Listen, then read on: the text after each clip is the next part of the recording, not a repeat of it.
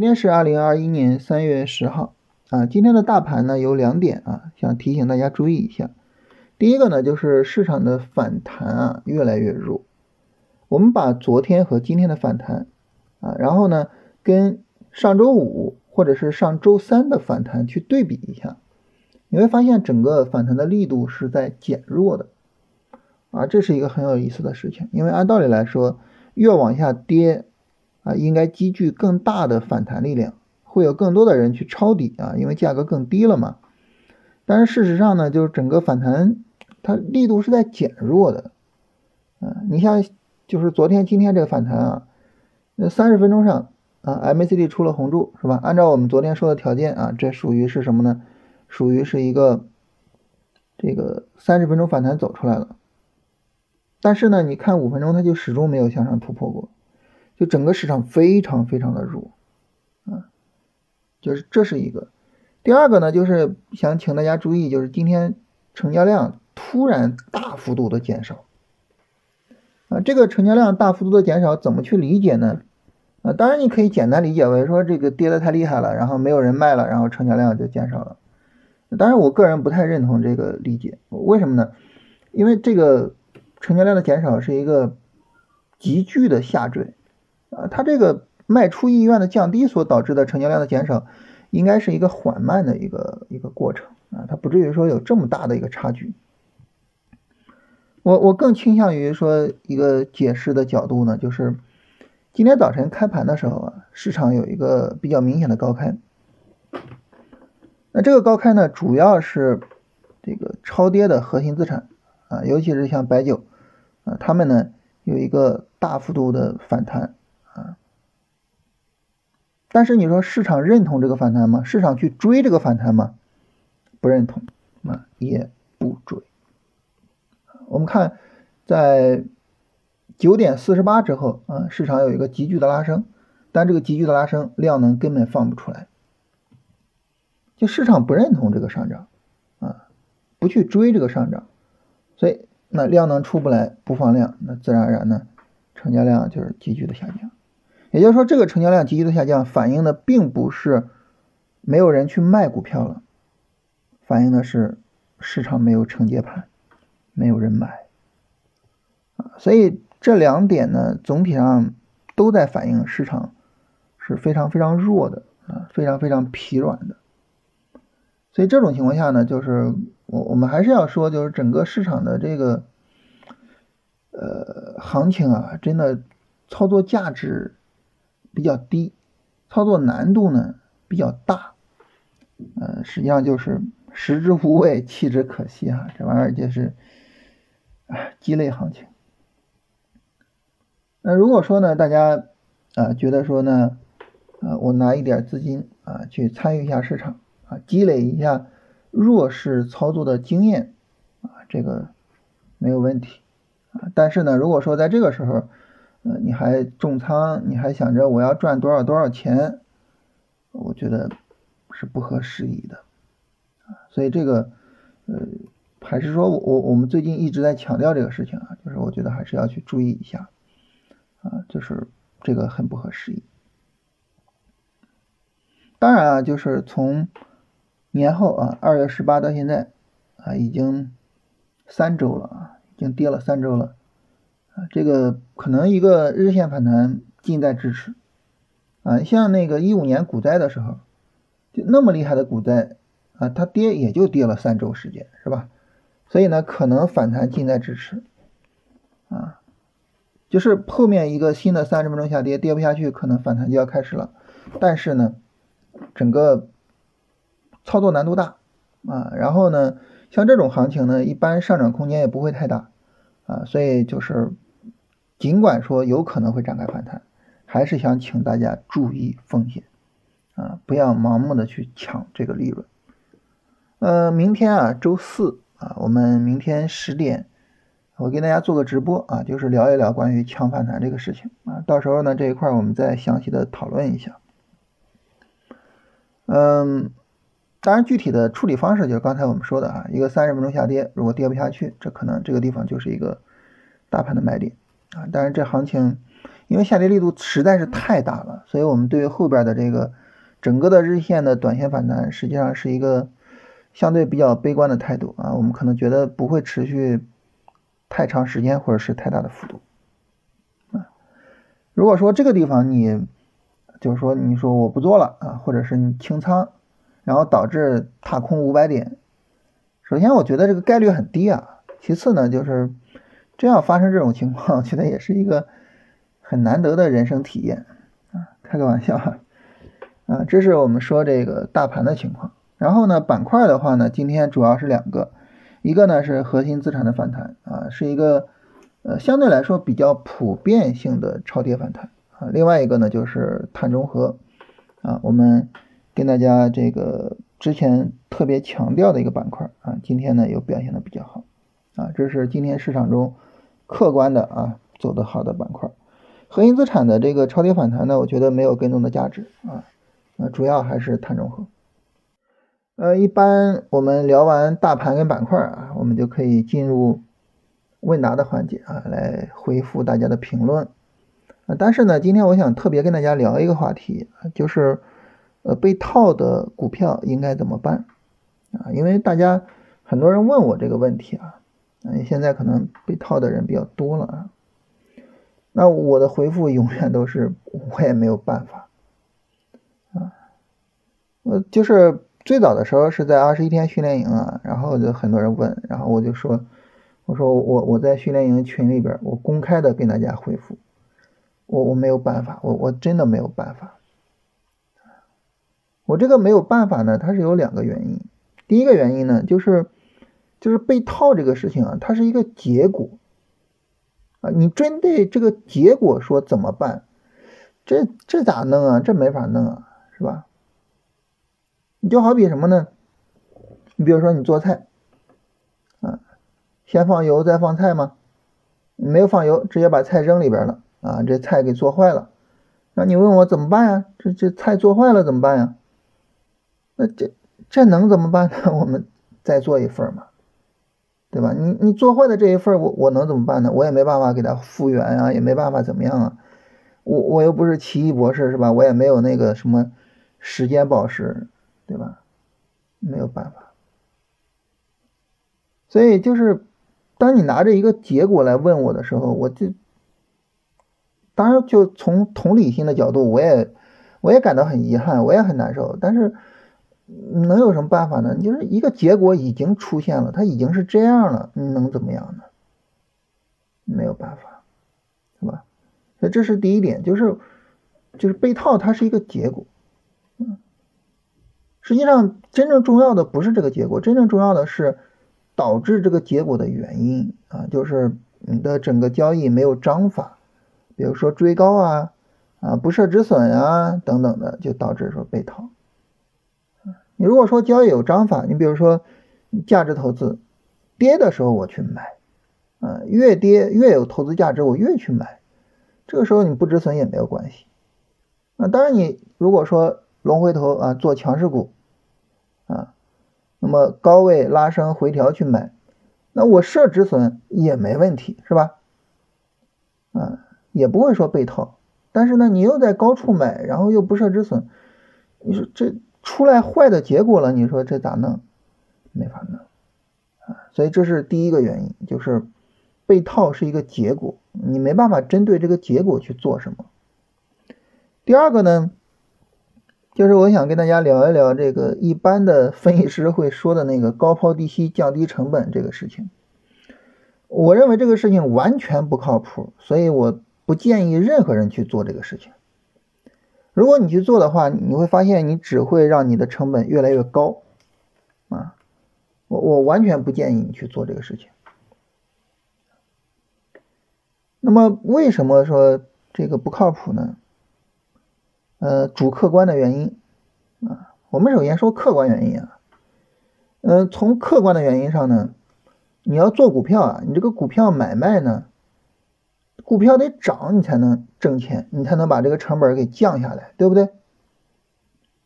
但是你想，它现在这个股票它大跌呀，然后让你被深套，这个时候呢，你想要买进去，然后让它涨，然后你再卖出来，把成本降下来，这个难度太大了。它现在是一个大跌的走势啊，它能走出来上涨空间让你去降成本吗？对不对？这个难度实在是太大了。所以从客观上来说呢，越是这种被套的大跌的股票，越不容易降成本。那反倒是什么呢？反倒是比如说震荡的走势啊，或者是呢上涨的走势，你很容易把这个成本给降下来。震荡完全可以把成本降下来。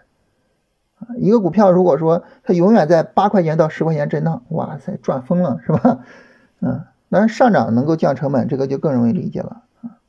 但是你说它持续下跌，这个降成本啊，这不好弄啊。所以这是客观上，主观上是什么呢？主观上就是你说白了就是你会被套。说实话，你之所以会被套，就是因为你的操作很大程度上是追涨杀跌式的操作，对吧？你如果不追涨，不在高位去买，它怎么可能被套呢？但是你说追涨杀跌式的操作，在一个股票持续下跌的时候，真的是一个非常非常恐怖的一个事情，你知道吧？因为你想下跌，它一有一个反弹，它往往就是一个高点。你比如说今天早盘，是吧？今天早盘这么一个冲高，它就是一个高点。但是你追涨杀跌的这种操作习惯，就会导致你一看，哇，这个核心资产大幅高开，哇，核心资产往上冲高，我的天呐！哇，这这这马上要大涨了，赶紧买。结果呢？你本来想好不容易凑点资金做高抛低吸，然后把成本降下来，结果这一下子又追高了，又被套了。就好比这个来解救包围圈里的这个 友军的这些援军，又被人给包围了，这咋弄啊？所以这是主观原因，也不行。反正我见做高抛低吸的，我都是见到不断的把成本做高的。嗯，说白了就是这这话可能比较难听啊，但是事实上就是，如果说你真的有能力把高抛低吸做好，把这么高难度的事情都做好的话，你还会被套吗？对不对？所以我觉得那些说高抛低吸降低成本的那些分析师都是不负责任，满口瞎说，完全没有考虑到这个操作的实际操作的难度。我深度怀疑他们自己就没有干过这个事情。呃，所以高抛低吸这个是不靠谱的。那最后一个呢，就是呃，如果说呢，我再买一些这个股票，然后去降低成本呢，这靠谱吗？对吧？你比如说我我我这个一百多啊买的光伏的股票啊，现在呢八十多啊，我能不能再买一些啊，把成本给降到九十来块钱？那这行不行呢？这个呢它不是不行啊，但是呢有两点需要大家去思考。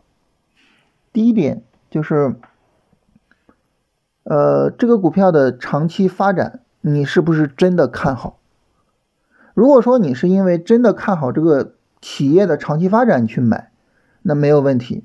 但是如果说你纯粹就是为了让这个股票解套而去买，那我觉得这个就非理性了，是吧？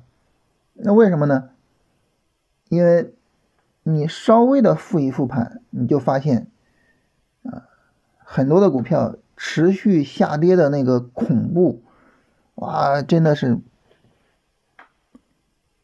就比如说，像当时，呃，零八年啊，我经历的第一个熊市啊，当时一些什么像中国远洋呀、中国铝业呀，跌百分之九十，什么概念呢？就一百块钱的股票，它现在跌到八十，你以为它低了，但它最终跌到十块。太恐怖了，啊！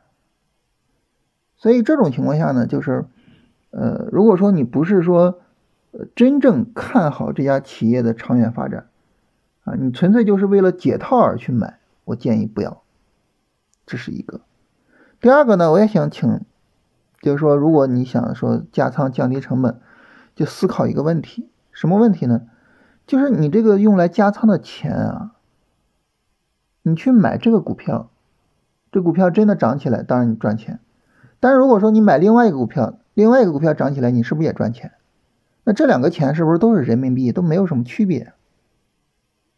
那这种情况下，你为什么非得去买？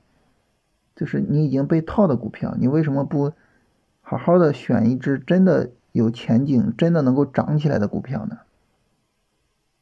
对吧？我只要能够拿着这个钱赚钱，我只要是我的整体的资产在增长就行了。我买哪个股票不重要，对不对？那这种情况下，我就没有必要拿着这个钱去补那个我被套的股票，我就去拿着这个钱去买最有可能涨起来的股票。就这个逻辑，我不知道大家有没有深入考虑过啊？你要深入考虑过这个逻辑呢，这种情况下呢，实际上就是说。没有必要非得去补自己被套的股票，所以呃，大家可能会觉得哇，失望。我啰里啰嗦说了这么多，简单来说就是一句话：第一个没办法，第二个最好不要再去补它，然后呢，不要再去折腾它啊。你这是啥意思呢？但是这个真的是，嗯，真的是一个客观情况吧？我觉得。你如果说真的对这些股票没有什么感情啊，你也没有它的持仓的话，你会去买它吗？可能不会。那你为什么非得去折腾这些股票，非得去买这些股票呢？是吧？所以就是我我我还是建议大家就是，不要为一个错误而要再去就是做更多的。错误去，就是你以为你在补救以前的错误，但实际上你可能是错的更深就关于这个话题，跟大家聊一下，我觉得就是需要有人跟你们说这些残酷的真相啊，然后跟大家聊一聊。好，来看问题啊，嗯，有朋友问德创环保。呃，德创环保整体的这个走势啊，你看着它比较乱啊，就是它之前的走势整体上比较乱，就是可能长时间的没有什么资金去参与它，是吧？你像它之前的时候呢，成交量最低的时候都不到一千万啊，你像一月十四号一天的成交金额都不到一千万，所以像这样的股票要注意一下啊，这样的股票要特别注意一下。啊，然后之前我一个朋友跟我聊说，特别有意思的是，有一只股票，他买了两百多万，那个股票一天的成交金额四百多万，什么概念？就是一旦你想跑的时候，你会发现没有人接你的单子，你就特别难受。所以这种股票不是不能做，但是你做一定要特别的注意这个事情，就是它有没有足够的承接盘。你比如说，此时此刻啊，德创环保的买一啊上面基本上没什么钱啊，买二上面呢稍微有一点钱啊，就是它它整个没有承接盘，这个时候进出可能都有点问题，这个这个要特别注意一下。然后目前呢，德创环保刚刚有三四天的回调啊，回调时间比较短。然后家具行业啊，这个家居用品呢，整体上来说。呃，因为之前涨得还是比较好的哈，之前包括我们年前也参与过一波，嗯，但是呢，这个从二月八号之后啊，这个调整力度呢也是比较大的，啊，也是比较大的。家居用品里边的一些个股，如果说走得好，也不是不能参与啊，因为整体上来说还是非常强的，啊，在近期里边呢，因为大盘毕竟跌这么狠嘛，这个整体上也还算是比较强的，但是指数。不太好啊，走势不太好。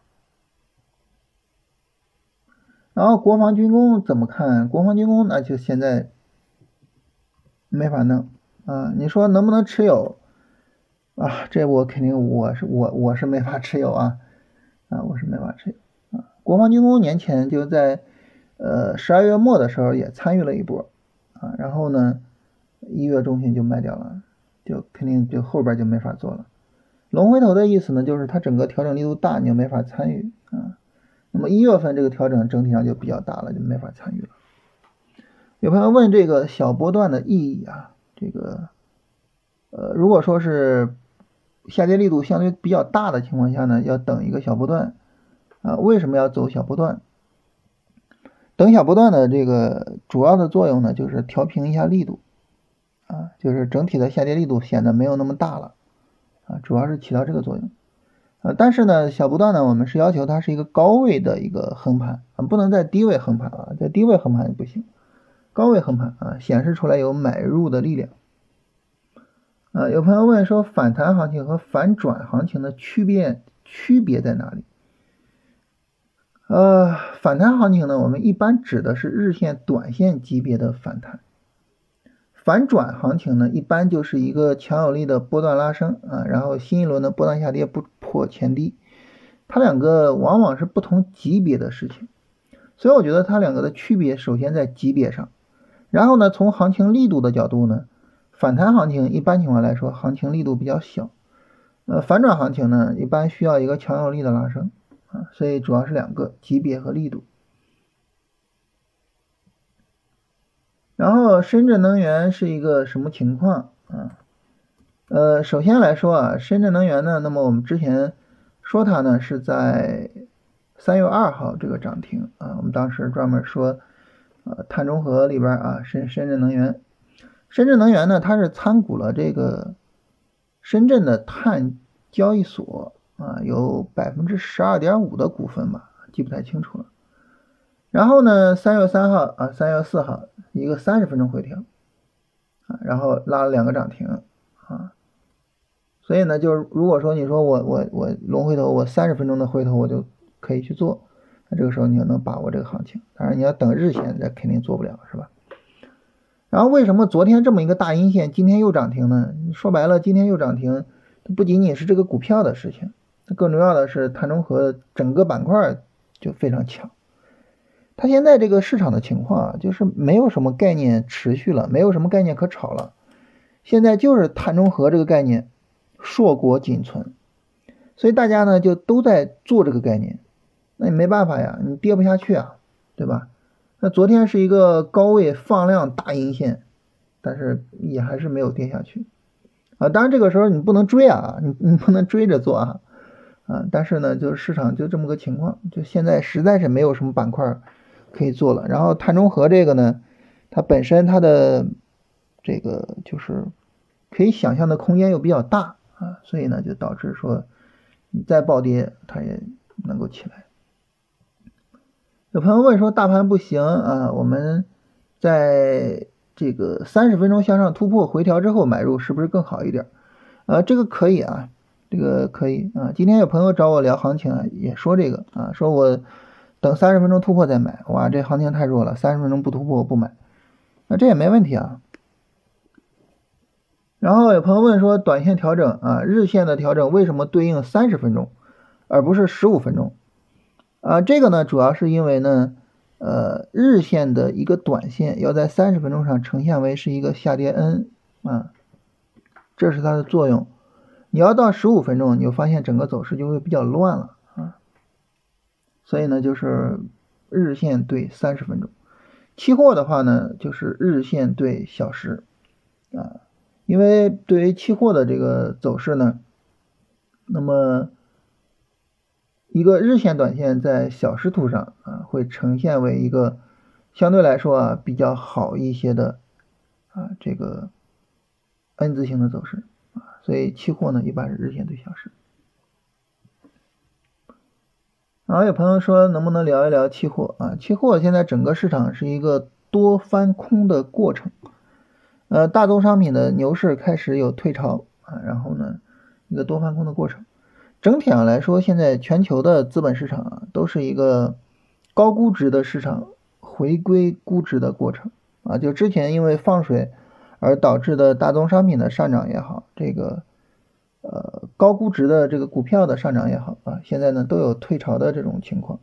大家可以对比一下什么呢？你比如说你去对比像纳斯达克跟道琼斯啊，你发现纳斯达克跌的比较多，然后道琼斯呢就相对来说比较好，就因为纳斯达克整体是比较高估的。你再对比呢，比如说像这个港股里边。啊，港股里边呢，像呃腾讯、美团是吧？他们比较高估，然后现在在跌。但是反过来呢，就是一些相对比低估的这种呢，你像中移动啊、中海油之类的，他们就在涨啊。所以现在整体的全球的资本市场都整体上呈现为这么一种状态啊。我们国内呢，就是被高估的核心资产在跌，然后呢，被低估的有价值的中小股票在涨啊，就是全球的资本市场都这样。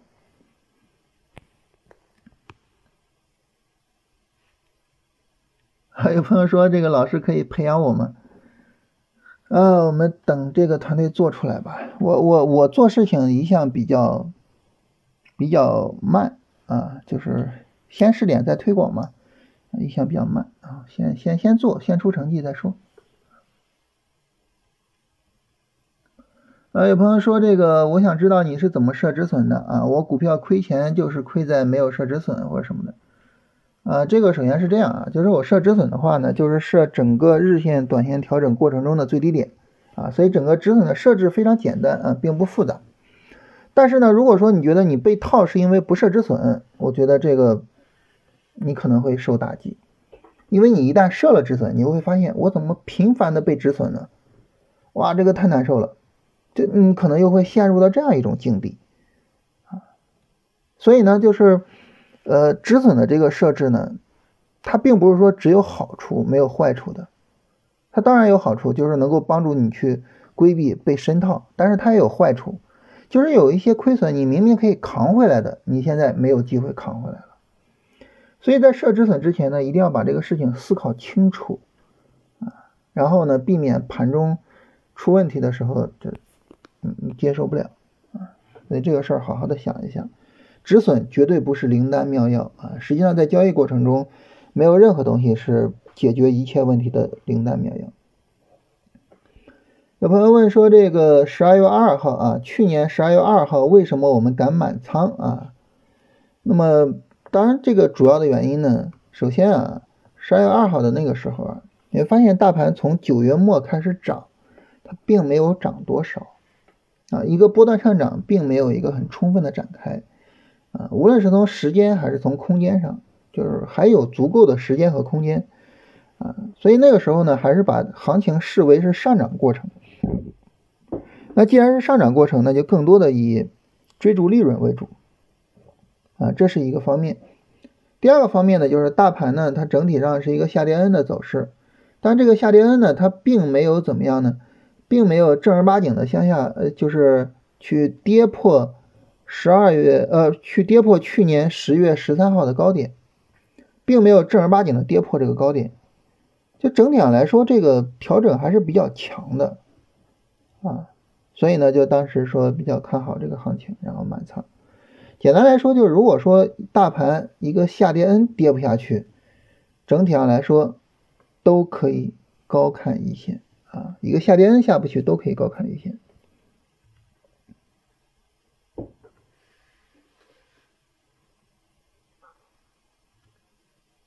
然后，华菱钢铁能不能做龙回头？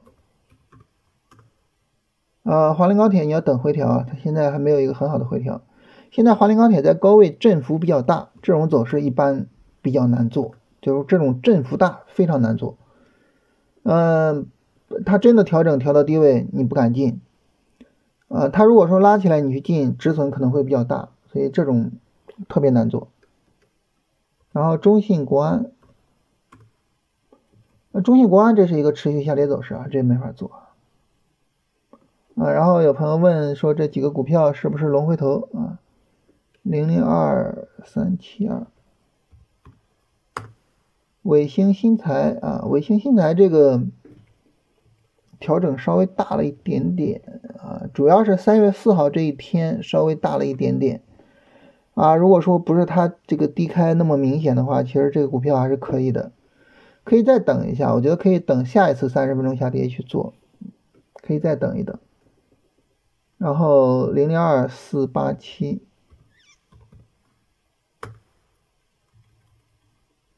我看一眼代码啊，零零二四八七啊，代码没错啊，这个走势不行，呃，波段调整的力度比较大啊，然后短线上没有强有力的拉升，六零幺零零九。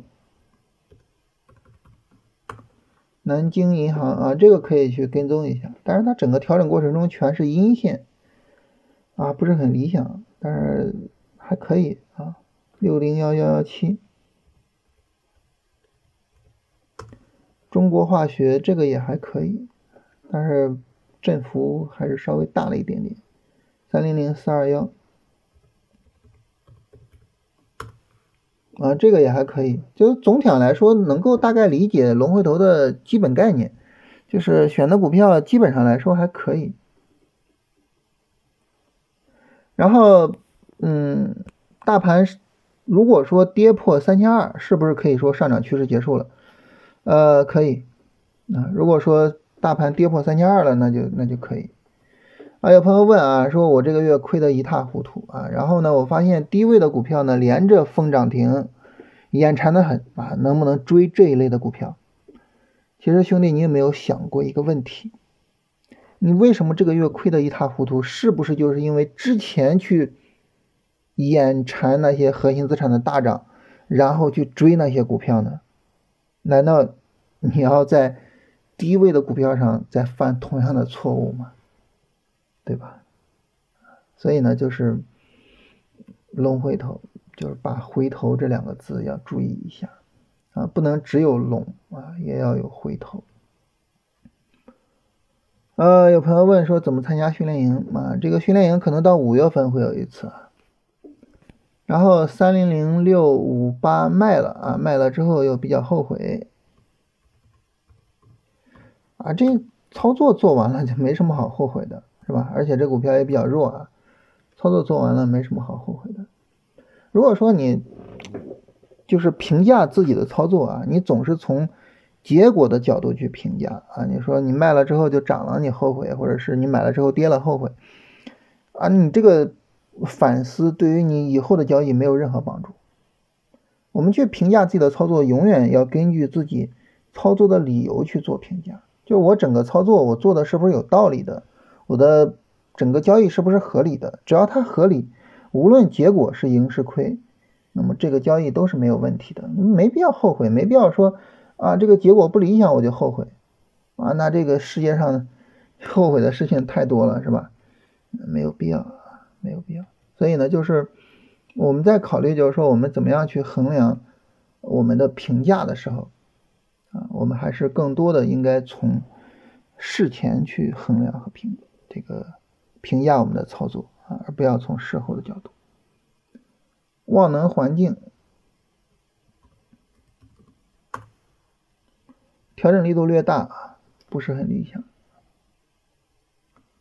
金风科技调整力度大啊，这个不太理想。然后有朋友说这个。如果说我是零基础，应该怎么样去学习你的方法？呃，如果你是零基础的话，如果自己看书的话，可以建议读一下这个像《专业投机原理》啊，然后以交易为生啊，啊，克罗谈投资策略啊，就是这些书啊。然后如果说呢，你比较习惯听节目的话，可以买一下我们那个龙回头战法的专辑啊。还有一个就是关于二十四本书的专辑，都可以去参与一下。然后如果说要是学价值投资的话，呃，李杰的那个股市进阶之道，啊，唐朝的那一本叫呃价值投资实战手册，啊，都可以去读一下啊，我觉得都是非常非常好的书。呃，为什么调整是七根 K 线啊？因为七根 K 线呢，在低周期能够形成一个呃比较流畅的，然后结构比较充分的下跌 N 的走势啊，所以一般是七根 K 线。嗯，贤惠科技、顺络电子、贤惠科技不知道是什么，顺洛电子、顺洛电子这个还是。短线上还是有破位的，短线上明显还是有破位的。有朋友问是学的什么专业啊？我是学经济学的。呃，经济学呢，它学的比较泛啊，你像就跟经济相关的哈，你比如说呃西方经济学啊，然后呢政治经济学啊，马马克思主义的政治经济学，然后你像这个市场营销啊，会计，会计呢我们会学初级会计和中级会计，然后金融啊，然后就是这些吧，就是国际贸易啊，然后货币银行等等等等的，就这些课通通都会给你开。呃，基本上呢就是学到初等到中等之间吧。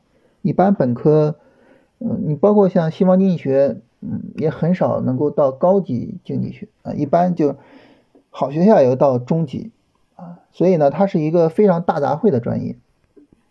嗯，你说学经济学这个专业对炒股有没有帮助呢？我觉得是没有的。但是呢，你说读大学对于炒股有没有帮助呢？我觉得是有的。啊那读大学这个事情对于炒股最大的帮助是什么呢？嗯，我我我个人观点啊，个人的感受就是，我觉得主要还是在于就是嗯整个逻辑思维的能力啊。就从我自己的感受上来说呢，因为你在大学里面你会经受一些基本的学术训练啊，就是你知道我遇到一个问题，我应该怎么去思考它，我应该怎么去解决它。并且呢，我应该怎么把这个解决思路成文啊，也就是写成一篇论文，对吧？就是你你经受过这样基本的学术训练之后呢，那么你在交易中遇到了一些问题，你就知道我应该怎么去思考，并且呢，你也知道我怎么去表达我的思考的结果啊，这就是我每天跟大家聊的这些内容，是吧？所以我我觉得这是读大学对于我的最大的帮助。从这个意义上来讲呢，其实我一直有个想法，就是。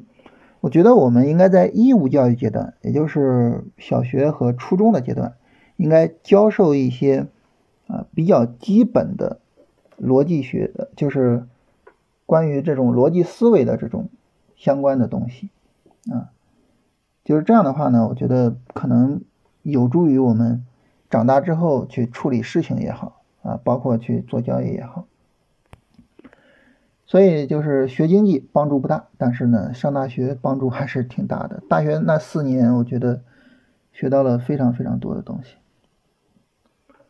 呃，有朋友说这个有一些股票啊，就是非常非常强，啊，大盘跌的时候涨得很好，但是呢，大盘涨的时候这股票补跌，这事儿怎么弄呢？这处理方式呢，就是龙回头嘛。就是不追高嘛，你等它回调嘛，对吧？你等它回调，它它不跌，那就那没法做了，是吧？然后博威合金啊，博威合金这个首先是一个下跌过程啊，然后呢，新一轮的下跌力度也还比较大，这没法弄啊。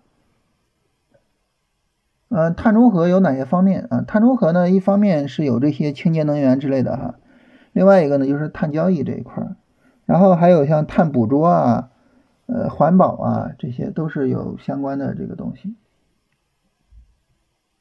呃，通达信有一个板块叫碳交易啊，可以直接看一下这个板块。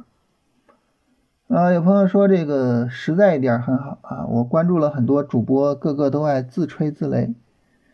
这个其实我觉得也没什么啊，就是如果说你判断对了，嘚瑟一下很正常啊，每个人都会有这种。这种小情绪啊，我觉得这是人生的一个很大的乐趣，是吧？然后你你你说出来一个判断，判断对了，然后嘚瑟啊，这是一个很大的人生乐趣。呃，有朋友问说，这个 MACD 出红柱是指的什么的红柱？指的是三十分钟图啊，MACD 出红柱啊，今天已经出来了啊。呃，钢铁股逆势涨是什么逻辑？呃，这个逻辑呢，如果说我们从碳中和的角度说啊，这个逻辑稍微的有点，有点绕。就你像你对于碳中和这个要求呢，你钢铁股这种高污染的行业是吧？那肯定对于这个他们来说，你的环保压力就会比较大啊。那些中小的钢铁的企业就很难发展。大的钢铁企业就能够发展的更好，谁大呢？上市公司大，所以上市公司的钢铁企业就会走的比较好。这个呢，实际上你可以理解为是一个新的供给侧改革啊就这个逻辑稍微有点绕啊，但是呢，你你琢磨琢磨，它是能琢磨清楚的。就有些时候市场市场炒这些逻辑啊，也是很多时候莫名其妙，啊，你你得慢慢去琢磨它的道理啊。然后这有朋友说这个长安汽车立讯精密被套了怎么办啊？今天的节目就是回答这个问题的。啊，能不能教一下画 N 字形啊？这个有机会可以跟大家聊一聊哈。然后有朋友问说，什么方法可以选出来龙回头走势的股票啊？这个主要的方法呢，就是我们去呃做好记录，然后做好跟踪啊，就是每天这些强势板块啊、强势的个股啊记录好啊，然后呢去跟踪好啊，这是最根本的方法。